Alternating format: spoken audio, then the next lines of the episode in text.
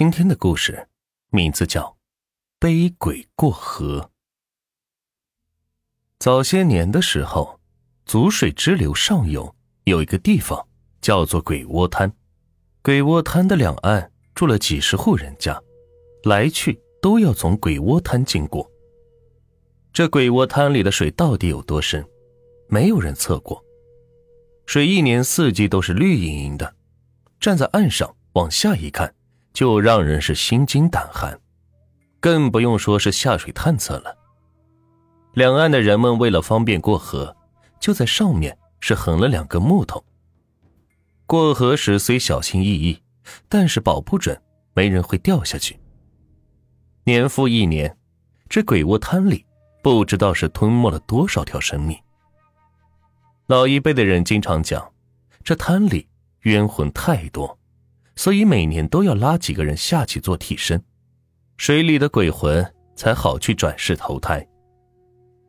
在离鬼窝滩不远的大柳树下，住着一个光棍，人称陈大胆。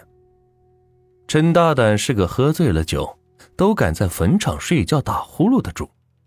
没事的时候，陈大胆经常到鬼窝滩边是钓鱼喝酒，久而久之，他发现这鬼窝滩的水。在每天上午日上三竿和下午画眉鸟关山时，水位就会自动降低，随之就有许多的石墩露出水面。通过这些石墩，就可以轻巧的越过鬼窝滩。这个发现让好吃懒做的陈大胆两眼放光，真是穷人自有天照应呐！这不是老天给我指明的一条财路吗？于是。他就在滩边的一块大石板上，歪歪扭扭的写了几行字，大意是：为了使人们安全渡河，他陈大胆愿意在日上三竿和画眉鸟关山前背人过河，每人收取三文钱。渐渐的，一些年老的、胆小的妇女、小孩成了他的主顾，而且从这以后，真的很少有人落水了。后来。他又趁着酒劲，在水位没有烧落之前，试探着凭感觉踏着原来有石墩的地方走了几趟后，居然也找出了水位不退时的过河的路径。这更让他是心花怒放，他每天的酒钱随之也是多了起来。有一年，有两个从这里走出去，在外谋生赚了钱的村里人回来，共同出资在两岸砌了泊岸。用两根原木是横担在上，在原木上是铺上了木板，两边安上了护栏，做上了支架，支架上钉上了船子，并盖上青瓦，做成了一座既能供人乘凉歇息，又可以遮风挡雨的小廊桥。两岸的人们是奔走相告，拍手称善。在集上的小酒馆里，与老板娘鬼混了好几天后，才回来的陈大胆一见。眼当时就红了，这不是明摆着要断他的财路吗？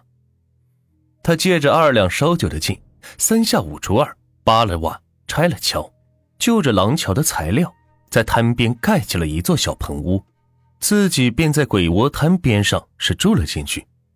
众人是敢怒不敢言。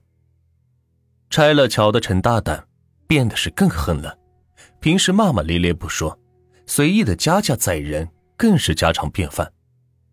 有时走到河中间，突然要加钱，不然他就威胁把人家扔到河里去。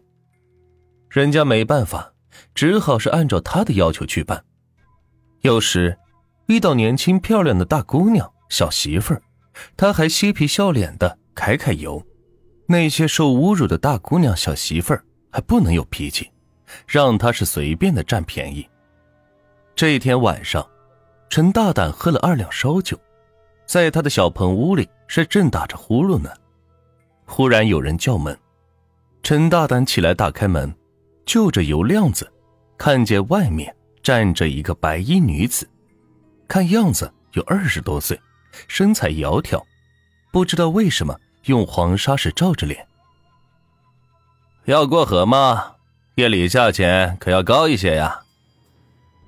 那女子也不说话，将一包叮当作响的袋子递给了陈大胆。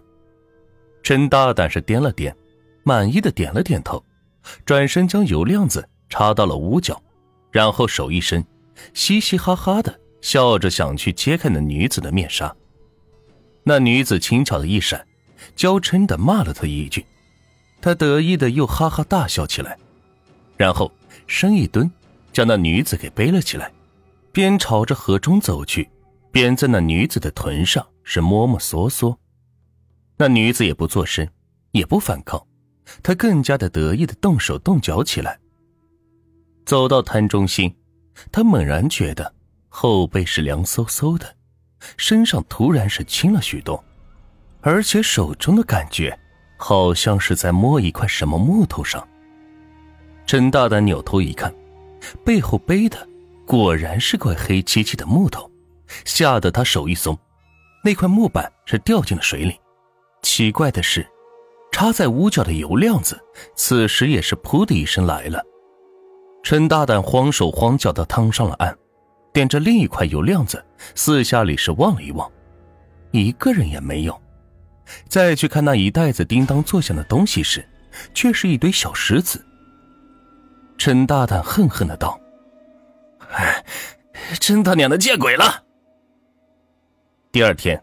村子里的人都在互相传着一件怪事：上河刘家的二媳妇的坟不知道被谁掘开了，棺材板子也是断了半截。刘家正请道士在做法场呢。陈大胆听闻是吓了一跳，想起昨晚的怪事，赶紧是到鬼窝滩里一看，水里漂浮的赫然就是半截棺材盖子，当时背心沟子里就流出了冷汗。原来就在五天前，刘家老二背着媳妇要过河，说是媳妇得了急症要去看医生。陈大胆趁机要收二十文钱。